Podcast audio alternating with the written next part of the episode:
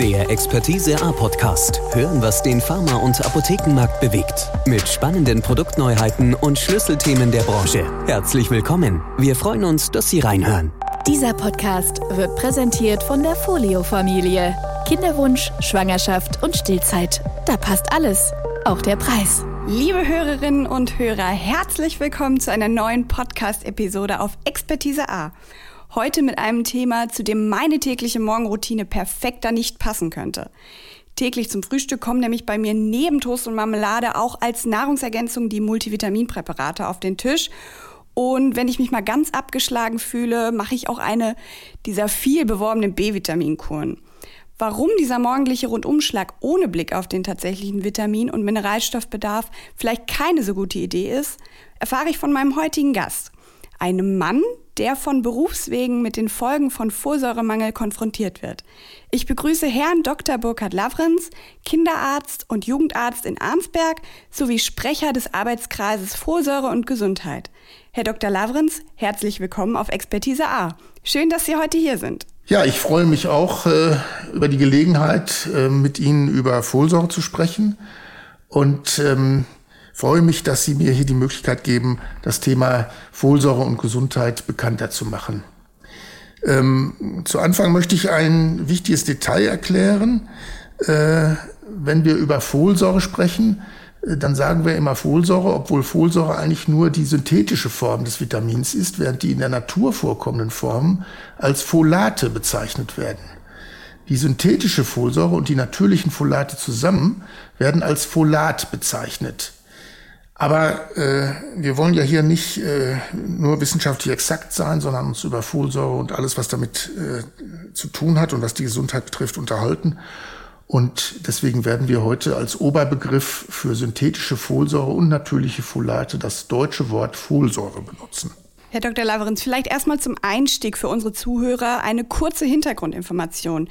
Wer ist der Arbeitskreis Folsäure und vor allem, was ist das Anliegen? Der Arbeitskreis Folsäure und Gesundheit äh, wurde im Oktober 2002 gegründet.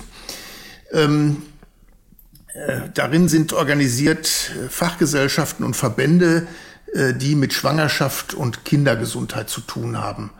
Ähm, also zum Beispiel der Berufsverband der Kinder- und Jugendärzte, der Berufsverband der Frauenärzte, äh, die wissenschaftlichen Fachgesellschaften der Kinder- und Frauenärzte ähm, außerdem Folsäure-Experten von Universitäten aus Deutschland und der Schweiz.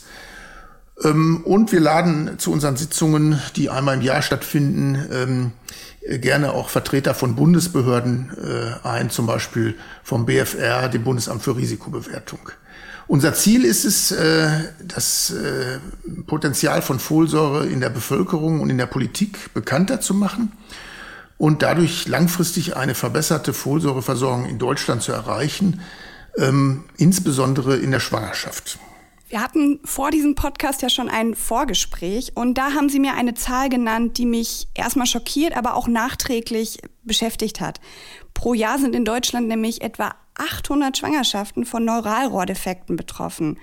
Was genau bedeutet das für die betroffenen Kinder und vor allem auch ihre Familien und was hat das mit der Versorgung mit Folsäure zu tun? Ja, bei den Neuralrohrdefekten handelt es sich um das, was man im Volksmund als offenen Rücken bezeichnet, also Kinder, die geboren werden und eine große offene Stelle am Rücken haben, wo auch das Rückenmark frei liegt. Da gibt es verschiedene Formen von schwerer ausgeprägter und leichter ausgeprägter, je nachdem, wie stark auch das Rückenmark beteiligt ist und wie stark das Gehirn beteiligt ist. Und ähm, Warum kann sowas vorkommen? Das liegt daran, dass das äh, Nervensystem, das zentrale Nervensystem sich aus einer Platte ähm, äh, beim ungeborenen Kind, beim Embryo, aus einer Platte bildet, äh, die sich dann zu einem Rohr schließt. Das nennt man Neuralrohr. Und aus diesem Rohr entstehen dann Gehirn und Rückenmark. Und der Schluss dieses Neuralrohrs erfolgt schon ganz früh in der Schwangerschaft, nämlich in der vierten Woche. Und ähm, wenn äh, nicht genügend Folsäure vorhanden ist, dann äh, ist das Risiko, dass bei diesem Schluss äh, des Neuralrohrs was schiefgehen kann, äh, größer als wenn eine gute Folsäureversorgung da ist. Ähm, man muss sich klar machen, dass die Entwicklung eines Embryos aus Ei- und Samenzelle ein unglaublich komplizierter Vorgang ist Und dass dabei immer mal was schief geht, eine Kleinigkeit, dass man mal, dass mal ein Kind mit dem sechsten Finger geboren wird oder mit einem fehlenden Finger oder ähm, mit anderen Kleinigkeiten, die nicht so gravierend sind, das ist eigentlich ganz normal. Äh, wir sind auch auf dieser, wir Menschen sind auch auf dieser Ebene äh, nicht perfekt und auch unsere Entwicklung im Mutterleib verläuft nicht immer perfekt. Und alles, was da stört oder was da nicht äh, optimal versorgt ist, das erhöht das Risiko von solchen Fehlbildungen und dann eben auch von schwereren Fehlbildungen. Und unter anderem ist es eben der Folsäuremangel. Folsäure wird für alle Zellteilungsvorgänge gebraucht im Körper. Und natürlich äh, ist äh, die Geschwindigkeit der Zellteilung in der Frühschwangerschaft am höchsten. Aus äh, einer Ei- und einer Samenzelle, die zu einer Zelle verschmelzen, entstehen, entsteht ein kompletter, äh, komplettes Lebewesen aus Milliarden von Zellen. Und ähm, für diese ganzen vielen Zellteilungsvorgänge, die dazu notwendig sind, äh, sind verschiedene Bestandteile wichtig. Unter anderem ist Folsäure ein essentieller Bestandteil, ein unbedingt notwendiger Bestandteil für ähm, diese Zellteilungs- und Wachstumsvorgänge. Und dieser offene Rücken, der kommt etwa vor einmal auf 1000 Schwangerschaften. Und in Deutschland gibt es äh, 800.000 Geburten im Jahr zurzeit etwa.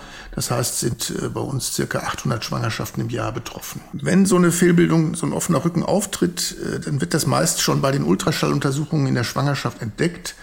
Und ähm, aufgrund der schwerwiegenden Fehlbildung entscheiden sich dann etwa drei Viertel der betroffenen Eltern zu einem Schwangerschaftsabbruch. Manchmal kommt es auch spontan zur Fehlgeburt oder zur Totgeburt und nur ein Viertel der betroffenen Kinder werden lebend geboren und ähm, meistens dann per Kaiserschnitt, damit nicht bei der Geburt dieser offene Rücken noch zusätzlich verletzt wird und die Behinderung noch schwerer wird. Ähm, dann müssen die sehr schnell operiert werden äh, vom Neurochirurgen. Das ist eine große Operation für ein Neugeborenes und ähm, man kann zwar den Rücken schließen und auch viel korrigieren, aber meist bleiben trotzdem ähm, Funktionsstörungen des Nervensystems bestehen. Ähm, und das führt dann lebenslang zu Blasen- und Mastdarmstörungen, also Darmentleerungsstörungen, Blasenentleerungsstörungen und auch zu Problemen äh, der Motorik an den Beinen, also mit dem Laufen. Ähm, nicht unbedingt, dass man im Rollstuhl sitzt, aber dass man, äh, auch das kann passieren, aber dass man äh, lebenslänglich nicht so flüssig läuft oder nicht so gut laufen kann wie jemand, der gesund ist. Das sind natürlich schwerwiegende Dinge. Man glaubt immer, man könnte alles heutzutage mit der modernen Medizin operativ lösen und, ähm, und dann wäre alles gut. Ja, man kann es operativ lösen, aber es ist lebenslang eben dann trotzdem nicht alles gut. Und das ist ein ganz wichtiger Faktor, wenn man äh, mit Politikern darüber diskutiert. Äh, die haben oft die Meinung, naja, dann wird man eben operiert und dann ist man wieder gesund. Und das ist nicht so. Auf die Versorgung oder auf das Gespräch mit der Politik würde ich später noch mal gerne kommen. Jetzt würde ich erstmal gerne auf die Schwangerschaftsberatung und Versorgung in Deutschland kommen. Man sollte ja meinen, die ähm, beides läuft durch Ärzte und Apotheken sehr gut. Dennoch ist die Frage, wie kommt es zu dieser hohen Zahl an Neuralrohrdefekten und ist die Folsäure oder der Mangel an Folsäure da der Hauptschuldige? Ja, das äh, ist tatsächlich so. Also wenn man die Folsäureversorgung schon vor der Schwangerschaft optimieren könnte, dann ließen sich mehr als die Hälfte äh, dieser Neuralrohrdefekte verhindern. Das Problem ist aber dabei, dass man die Folsäureversorgung schon mindestens einen Monat, besser aber drei Monate vor einer Schwangerschaft äh, deutlich verbessern muss, also deutlich mehr Folsäure zu sich nehmen muss und ähm, äh, das auch dann in den ersten Schwangerschaftsmonaten fortsetzen muss. Und ähm, in Deutschland kommen aber nur ähm, etwa die Hälfte der Schwangerschaften geplant zustande. Die anderen, sage ich immer, äh, entstehen ganz von alleine. Ähm, und selbst bei geplanten Schwangerschaften äh, ist es oft so, dass äh, die Schwangere oder das äh, Elternpaar gar nichts davon weiß, dass die Folsäureversorgung drei Monate vorher schon angehoben werden soll und äh, in der Beratung äh, durch Ärzte und Apotheker und andere Fachleute oft das auch vergessen wird, das zu erwähnen. Und bei den ungeplant entstehenden Schwangerschaften äh, ist es natürlich so, dass ähm, äh, dass es da gar nicht möglich ist, gezielt vor der Schwangerschaft die ähm, Folsäureversorgung anzuheben. Deswegen wäre es eigentlich sinnvoll, die Folsäureversorgung für äh, alle äh, Frauen im gebärfähigen Alter so äh, hochzufahren, dass äh, jederzeit eine Versorgung existiert, die für eine Schwangerschaft ausreicht. Und das ist eigentlich mit einer normalen Ernährung praktisch gar nicht möglich oder kaum möglich. Wenn jetzt alle Frauen im gebärfähigen Alter ähm, sich ausreichend mit Folsäure substituieren würden, wie Sie es jetzt gerade gesagt haben, wie sieht es denn dann mit dem Risiko der Überdosierung aus? Ähm, kann man da mit Konsequenzen von Mutter und Kind oder für Mutter und Kind rechnen?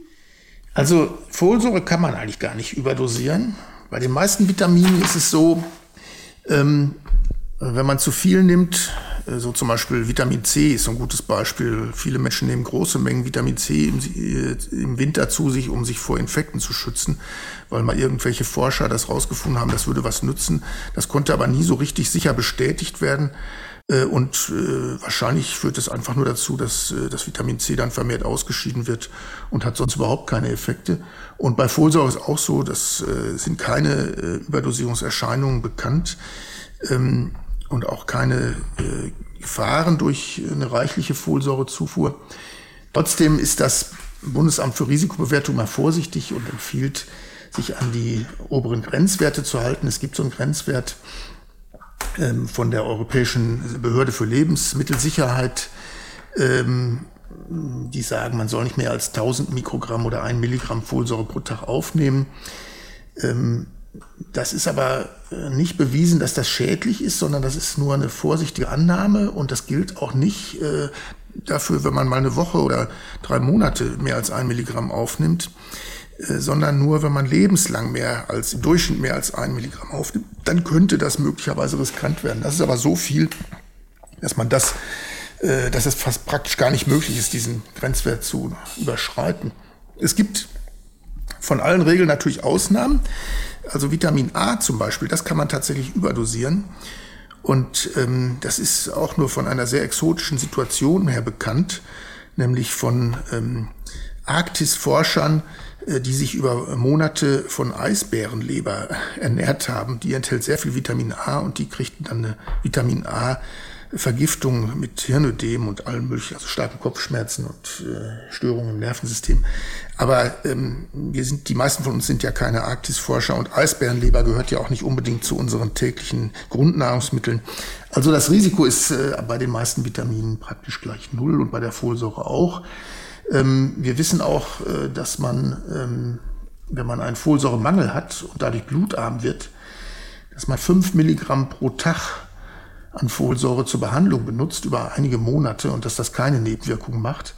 Und das ist auch in der Schwangerschaft ungefährlich, denn wenn eine Frau bereits ein Kind hat mit einem Neuralrohrdefekt, dann wird für die Folgeschwangerschaft die gleiche hohe Dosis empfohlen, eigentlich vier Milligramm, aber es gibt keine vier Milligramm Tabletten, deswegen nehmen die dann auch fünf Milligramm.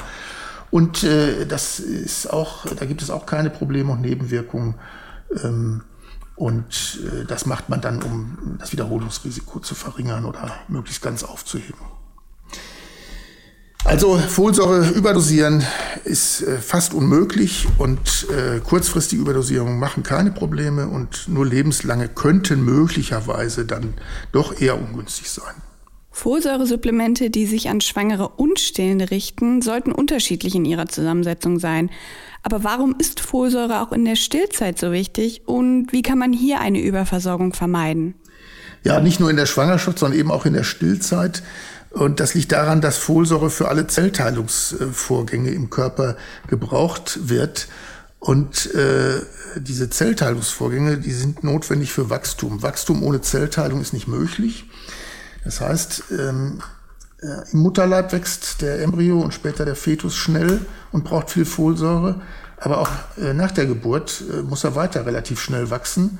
Äh, das, das, Wachstum und die Gewichtszunahme ist in den ersten Lebensmonaten äh, bis zum ersten Geburtstag, wo ja meist dann spätestens die Stillzeit endet, äh, die schnellste und größte in unserer ganzen Lebenszeit. Und ähm, das heißt, es sind äh, sehr viele Zellteilungsvorgänge notwendig. Dafür braucht man sehr viel Folsäure.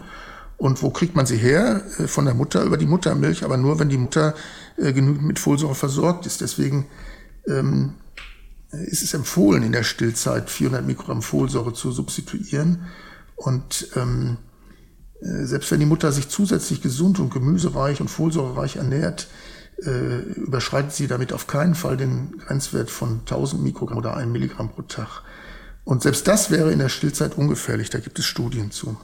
Das Ziel von Sterifarm ist es, Produkte zu entwickeln, die für jeden bezahlbar sind und eine Voraussetzung für die optimale Entwicklung des Babys schaffen. Genau diesem Leitsatz ist Sterifarm bis heute treu geblieben und bietet die notwendigen Mikronährstoffe bei Kinderwunsch sowie in der Schwangerschaft und Stillzeit zu einem fairen Preis-Leistungs-Verhältnis an.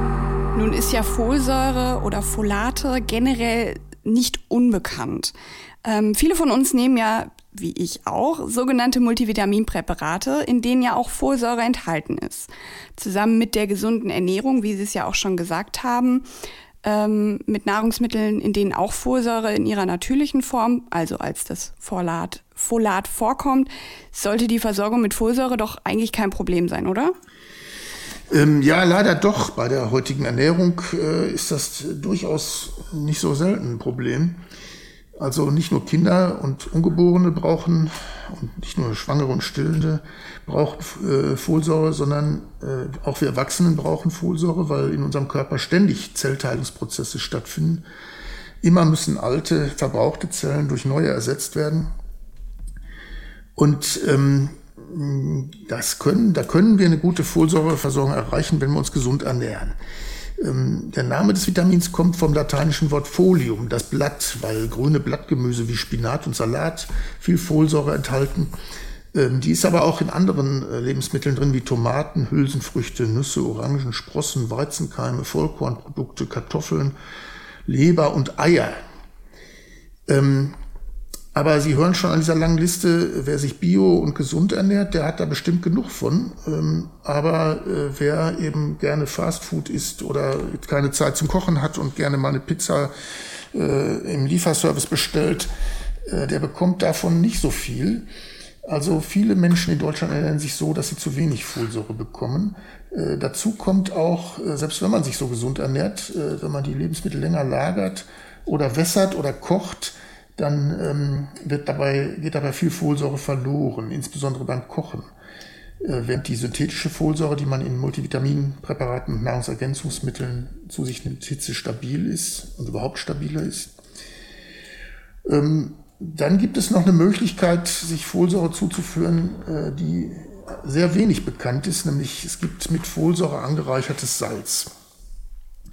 Jodsalz zur Prävention von Schilddrüsenerkrankungen ist äh, bekannt und hat sich eigentlich durchgesetzt. Ähm, auch Jodsalz mit Fluorid zur zusätzlichen Kariesprävention wird gerne gekauft und viel gekauft.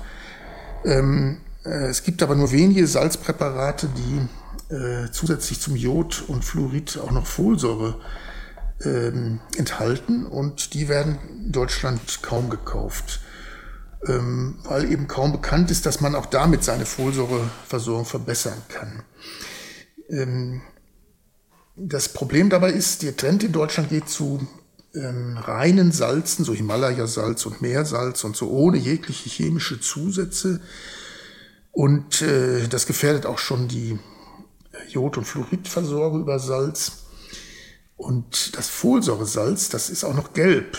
Folsäure hat eine gelbe Farbe und wenn man es dem Salz zusetzt, dann sieht es gelb aus. Wenn man jetzt natürlich einen Salzstreuer benutzt, der nicht durchsichtig ist, fällt einem das nicht auf. Und wenn man aber einen durchsichtigen Salzstreuer benutzt oder eben in der Küche ein offenes, äh, einen offenen Bottich mit Salz zum Zusalzen beim Kochen hat, dann sieht das Salz einfach komisch aus. Und ähm, äh, da muss man sich erst ein bisschen dran gewöhnen, dass das Salz gelb ist und nicht weiß. Kann ich aus eigener Erfahrung sagen. Also mir persönlich ist es auch noch nie im Salzregal aufgefallen, dass da ein äh, mit Folsäure versetztes Salz steht, aber ich werde auf jeden Fall beim nächsten Mal drauf achten. Aber wenn man nun zu einem Nahrungsergänzungsmittel greifen möchte, können Sie uns sagen, was ein gutes Folsäurepräparat ausmacht? Das, was hier in Deutschland angeboten wird und in Apotheken und Drogerien verkauft wird, das ist eigentlich qualitativ äh, hochwertig und empfehlenswert. Wir haben es ja jetzt schon öfter angeschnitten, dass Folsäure nicht nur ein Thema für Schwangere und Stillende ist. Denn laut Statistik herrscht in Deutschland ein latenter Mangel an Folsäure, was auch bedeutet, dass Betroffene noch nicht einmal wissen, dass sie einen Mangel haben, weil es keine bedeutenden, weil es keine eindeutigen Mangelerscheinungen gibt. Wie kann man das denn überprüfen, ob man ausreichend mit Folsäure versorgt ist? Also eigentlich reicht es aus, äh, sich die Ernährung anzugucken, ähm, wenn man sich eben aus äh, Geschmacksgründen oder aus welchen Gründen auch immer ähm, nicht so gesund ernährt, also mit wenig ähm, Gemüse äh, und folsäurehaltigen Lebensmitteln, wenn man kein wenn man eben aus Unkenntnis nicht dieses gelbe Speisesalz mit Folsäure benutzt, auch sonst keine mit Folsäure angereicherten Lebensmittel benutzt. Äh, da gibt es etliche Multivitaminsäfte und Frühstückszerealien und so weiter und keine äh, Nahrungsergänzungsmittel einsetzt, dann kann man eigentlich schon davon ausgehen, dass man einen Folsäuremangel hat. Und ähm, am besten ist es dann, wenn man seine Ernährung umstellt. Da braucht man auch vorher sonst keine Blutuntersuchung zu machen. Aber wenn man es genau wissen will, dann muss man natürlich eine Blutuntersuchung machen lassen. Und wenn ein Kunde in der Apotheke danach fragt, dann muss man ihn zum Arzt schicken. Da muss man aber auch dazu sagen, dass die Bestimmung von Vitaminen im Blut aufwendig und teuer ist und nicht unbedingt von den Krankenkassen bezahlt wird. Ähm, was wären denn dann die Symptome, wenn man wirklich einen hochgradigen Folsäuremangel hat? Also wie äußert sich das dann? Ähm, selbst ein hochgradiger Folsäuremangel ist schwer zu erkennen. Äh, weil äh, er führt als erstes zu, einem, äh, zu einer Blutarmut. Und die entwickelt sich langsam und alles, was sich langsam entwickelt, fällt einem ja auch nicht so auf.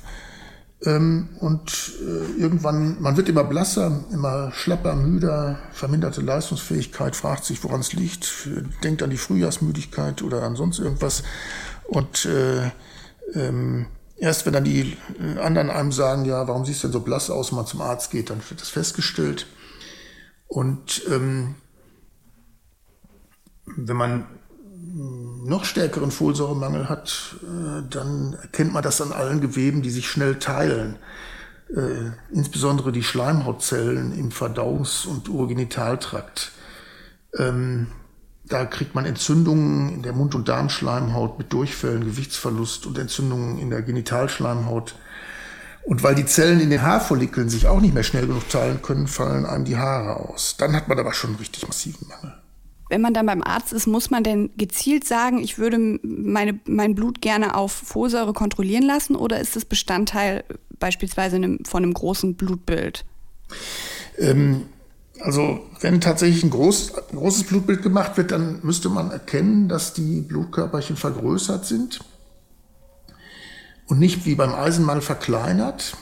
Hm, aber aus Kostengründen werden oft nur kleine Blutbilder gemacht und äh, da sieht man das nicht unbedingt. Und äh, wenn dann die, wenn aber das große Blutbild gemacht ist und die roten Blutkörperchen vergrößert sind, dann kann das entweder an Folsäuremangel oder an Vitamin B12-Mangel liegen und das muss dann zusätzlich analysiert werden durch zusätzliche, auch wieder kostenaufwendige Methoden. Äh, und wenn man äh, primär direkt den Folsäurestatus wissen will, dann muss man das dem Arzt sagen und dann muss man auch wahrscheinlich eine Vereinbarung unterschreiben, dass man diese Kosten selbst übernimmt. Okay. Ähm, ich möchte an dieser Stelle jetzt erstmal eine kleine Liste vorlesen. Und zwar Antibabypille, Rheumamedikamente, das Antibiotikum Cotrimoxazol, was bei Atemwegs- und Harnwegsinfektionen gegeben wird. Liebe Zuhörerinnen und Zuhörer, klingelt da etwas bei Ihnen? Wie oft geben Sie tagtäglich diese Medikamente an Ihre Kunden ab oder nehmen Sie vielleicht selber ein? Ja, diese Medikamente sind tatsächlich äh, sehr viel verordnet und viel genommen. Ähm, es gibt noch andere, die seltener eingesetzt werden, wie Malaria-Mittel, ähm, die die Wirkung von Folsäure vermindern oder aufheben können und wenn man sie länger nehmen muss, äh, zu einem erhöhten Bedarf an Folsäure führen. Also das ist auch bei der Antibabypille der Fall. Ähm, das Antibiotikum Cotrimoxazol klassischerweise, aber das nimmt man ja meist nicht länger ein, sodass der Effekt äh, dann ja schnell wieder ausgeglichen ist. Auch bei Einnahme von Mitteln gegen Epilepsie äh, und Zytostatika, also Mitteln gegen Krebs, ist Vorsicht bei der Einnahme von Folsäure geboten.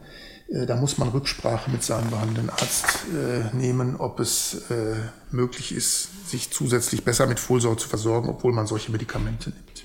Was können denn die Apothekenteams hier aktiv tun, um eine bessere Versorgung ihrer Kunden mit Folsäure zu erreichen? Die Teams in den Apotheken äh, sollten bei der Abgabe solcher Medikamente, äh, wie jetzt eben genannt wurden, darauf hinweisen, dass äh, entweder ein erhöhter Bedarf an Folsäure äh, oder auch Interaktion mit folsäurehaltigen Medikamenten auftreten können und deswegen Rücksprache mit ihrem behandelnden Arzt halten sollen wenn Frauen im gebärfähigen Alter äh, in der Apotheke beraten werden, sollte man immer, immer darauf hinweisen, äh, dass eine Folsäuresupplementierung bei Kinderwunsch hm, mindestens einen Monat, besser drei Monate vor einer geplanten Schwangerschaft beginnen soll.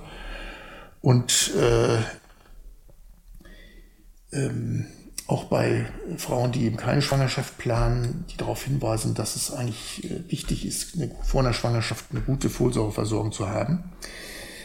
Und man kann auch die Abgabe von Verhütungsmitteln dazu nutzen, indem man sagt, ja, wenn Sie mal irgendwann die Pille absetzen oder das Verhütungsmittel nicht mehr benutzen und schwanger werden wollen, dann denken Sie dran, kommen Sie rechtzeitig zu uns und äh, besorgen sich äh, drei Monate vor der Schwangerschaft Folsäurepräparate, äh, um Fehlbildungen beim Kind zu verhindern. Das heißt, man kann sich quasi diesen Beratungshinweis bei genannten Präparaten immer schön im Hinterkopf behalten und ihn eventuell dann auch nutzen und aussprechen. Ja, genau. Man sollte das immer wieder ansprechen, weil das einfach das Thema ist in der Bevölkerung zu wenig bekannt. Was sind denn hier Ihre konkreten Empfehlungen, auch wenn wir es eben schon angesprochen hatten, an einen gesunden Menschen, um einen Folsäuremangel auf jeden Fall zu vermeiden? Ja, das Wichtigste ist eine gesunde Ernährung. Die äh, nützt ja auch für viele andere Dinge. Äh, das heißt viel frisches Gemüse, möglichst wenig erhitzt und gegart, also auch viel Salat. Äh, rohes Gemüse kann man auch so ähm, in Stücke schneiden und äh, mit so einem Kräuterquark-Dip essen. Kinder machen das zum Beispiel sehr gerne. Die essen lieber rohes Gemüse, das man in irgendwas eintunkt, als, als einen angemachten Salat. Ähm, viel Obst und Vollkornprodukte. Wenn man sich vegetarisch ernährt, braucht man Eier. Ähm, wenn man sich vegan ernährt, äh, kann es kritisch werden mit der Folsäure, muss aber nicht unbedingt, aber dann muss man eher schon mal mit dem Arzt sprechen. Kritischer ist bei veganer Ernährung die Vitamin B12-Versorgung. Je nachdem, wie gut es einem gelingt, diese gesunde Ernährung durchzuführen, äh, kann man überlegen, Nahrungsergänzungsmittel mit Folsäure und anderen Vitaminen äh, zusätzlich zu nehmen. Besonders äh, sinnvoll ist das bei Frauen im gebärfähigen Alter um da anzuknüpfen, wie sieht es denn mit Risikogruppen aus? Ähm, ich denke hier insbesondere an Menschen mit hohem Blutdruck, äh, Schlaganfallgefährdete Patienten oder Diabetiker. Ja, gerade bei chronisch Kranken und bei denen, die eben auch äh, über längere Zeit Medikamente einnehmen müssen, ist eine optimale Nährstoffversorgung besonders wichtig. Und äh, im Prinzip gilt dafür das Gleiche wie für Gesunde, zumindest in Bezug auf die Ernährung. Ähm, eine gute Folsäureversorgung kann zum Beispiel das Schlaganfallrisiko senken. Ähm, aber wie schon gesagt, die Chroniker nehmen ja häufig auch Dauermedikamente ein und da äh, müssen sie immer vor der Einnahme von Nahrungsergänzungsmitteln mit ihrem Arzt darüber sprechen. Ähm, Raucher müssen besonders vorsichtig sein, aber nicht mit der Folsäure, sondern eher mit Antioxidantien, wie zum Beispiel Vitamin E. Äh, da gibt es Studien, ähm, weil man geglaubt hat, wenn man äh, die oxidative Wirkung von Zigarettenrauch neutralisieren will, muss man viel Vitamin E nehmen und äh, kann damit Krebs verhindern. Äh, und die haben aber das gegenteilige Ergebnis, nämlich ein erhöhtes Krebsrisiko gezeigt. Ähm, ja, bei Menschen, die regelmäßig Alkohol trinken, ähm, ist auch ein gewisses Risiko für Vitamin- und Nährstoffmangel gegeben, weil Alkohol relativ viel Kalorien enthält, mehr als Zucker äh, und fast so viel wie Fett. Und deswegen werden, wird weniger Energie aus gesunden Nahrungsmitteln ähm, mit Vitaminen und Spurenelementen aufgenommen. Und deswegen ist das Risiko für einen Mangel erhöht. Also am besten ist natürlich, man reduziert den Alkoholkonsum und äh, fängt wieder mit einer gesünderen Ernährung an. Das gelingt ja aber nicht immer. Es ist ja eine Sucht und nicht nur vom Verstand gesteuert. Und deswegen kann auch äh, bei hohem Alkoholkonsum die Versorgung mit Nahrungsergänzungsmitteln sinnvoll sein, aber nur in Rücksprache mit Fachleuten. Ja, wir hatten es eben schon kurz angeschnitten, dass Sie sich eine Unterstützung durch die Politik vermissen, beziehungsweise eher wünschen. Ähm, was genau meinen Sie damit und was würden Sie sich hier idealerweise wünschen? Ja, da äh, kann man sich viel wünschen und äh, leider geht immer nur wenig in Erfüllung. Ähm, also grundsätzlich dürfen in Deutschland Nahrungsmittel mit Folsäure und anderen Vitaminen angereichert werden. Das ist gut. Und das muss gekennzeichnet werden. Das ist auch in Ordnung, das ist auch gut. Das wird äh, bei Fruchtsäften und Frühstückszerealien gemacht, wie ich schon vorhin mal gesagt habe. Aber das sind keine Grundnahrungsmittel. Das heißt, ähm, es gibt Menschen, die davon sehr viel essen und andere, die essen davon sehr wenig. Und deswegen kann man die Flächen, die Folsäureversorgung damit nicht flächendeckend verbessern. Äh, und äh, manche Menschen führen sich damit auch unnötig viel Vitamine und Folsäure zu, äh, wobei ist nicht so schlimm, es wird halt wieder ausgeschieden. Problem ist allerdings auch wieder in unserer üblichen Ernährung. Wir kochen weniger zu Hause, die meisten von uns jedenfalls, und ernähren uns viel aus Kantinenessen und Fertignahrungsmitteln und Restaurantbesuchen und vom Imbiss und ähm, so weiter. Äh, wobei Fertignahrungsmittel, das sind auch schon Wurst, Käse, Brot. Ja, und wenn da kein folsäurehaltiges Salz verwendet wird, dann äh, brauchen wir im, und wir im Haushalt nur noch zusalzen bei unserem seltenen Kochen, dann nehmen wir nur noch ein Gramm Salz, Haushaltssalz am Tag überhaupt zu uns. Und dann ist es schon nicht mehr so toll mit der Folsäure. Besser wäre es daher, die Grundnahrungsmittel anzureichern, wie zum Beispiel bei uns Weizenmehl. Ähm, die, die Zufuhr von Weizenmehl ist in der Bevölkerung relativ gleichmäßig, über Brot, über Nudeln, über Pizza. Ähm, und äh, wenn man das anreichern würde, könnte man flächendeckende Versorgung verbessern. Das ähm, scheitert aber in Europa am politischen Widerstand, obwohl äh, viele Länder auf der Erde, also fast 80 Länder, fast die Hälfte aller Länder, Grundnahrungsmittel wie Weizenmehl, Maismehl oder Reis erfolgreich mit Folsäure anreichert, äh, was in diesen Ländern zu einer Verminderung der, dieser schweren Fehlbildung, der Neuralrohrdefekte um mindestens die Hälfte und von angeborenen Herzfehlern um einen etwas geringeren Betrag geführt hat. Ähm, die DGE befürwortet Jod, äh, Zusatz zum Salz, aber nicht Folsäure und das ist eigentlich widersprüchlich und für uns Ärzte und auch die Verbraucher nicht äh, nachvollziehbar. Und wenn man mit Politikern spricht, ähm, dann sagen die, ja, wer weiß, und wenn wir alle Folsäure kriegen, könnte das so gefährlich sein. Und äh, das ist ja eine Zwangsversorgung, das wollen wir in unserem demokratischen Staat nicht. Also müssen wir auf bessere Aufklärung setzen. Und ähm, das hat bisher nicht geklappt. Äh, ich denke, es sind groß angelegte Kampagnen dazu notwendig, zum Beispiel durch die BZGA, so wie man es damals bei AIDS gemacht hat, bis es jeder, jeder auch im Schlaf wusste, dass ungeschützter Sex zu AIDS führen kann, müsste man das eben ähnlich bei der Folsäure machen.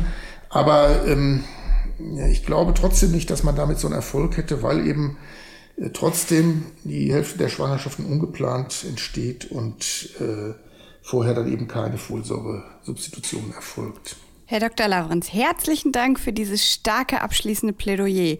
Da kann man sich ja eigentlich nur wünschen, dass die ehrenamtliche Arbeit im Arbeitskreis Vorsorge und Gesundheit weiterhin und vor allem weitreichend Früchte trägt. Danke, dass Sie heute die Zeit gefunden haben und unser Gast waren. Gerne. Äh, vielen Dank auch für die Möglichkeit, äh, hier unser Anliegen als Arbeitskreis bekannter zu machen und damit die Chance zu verbessern, schwere Fehlbildung bei Neugeborenen zu verhindern, statt betroffene Schwangerschaften abzubrechen. Liebe Zuhörerinnen und Zuhörer, wenn Sie mehr über die Arbeit des Arbeitskreis Vorsorge und Gesundheit wissen und vielleicht diesen sogar unterstützen möchten, gehen Sie bitte im Internet auf ak-vorsäure.de. Im Ankündigungstext, der dem Player für diesen Podcast vorgeschaltet ist, ist der Arbeitskreis zusätzlich verlinkt. Dr. Lavrenz und seine Kollegen stehen Ihnen mit Rat und Tat gerne zur Seite. Darüber hinaus haben wir Ihnen als Unterstützung für Ihre Beratungsarbeit einen Einseiter in unserem Download-Bereich zum Abruf bereitgestellt. Der Arbeitskreis Vorsäure war so freundlich und hat uns dieses Papier zusammengestellt. Ich bedanke mich bei Ihnen, dass Sie bis hierher zugehört haben und wünsche Ihnen alles Gute. Bleiben Sie gesund. Dieser Podcast wurde präsentiert von der Folio-Familie. Kinderwunsch, Schwangerschaft und Stillzeit. Da passt alles, auch der Preis. Der Expertise A Podcast. Hören, was den Pharma- und Apothekenmarkt bewegt. Mit spannenden Produktneuheiten und Schlüsselthemen der Branche. Herzlichen Dank, dass Sie reingehört haben.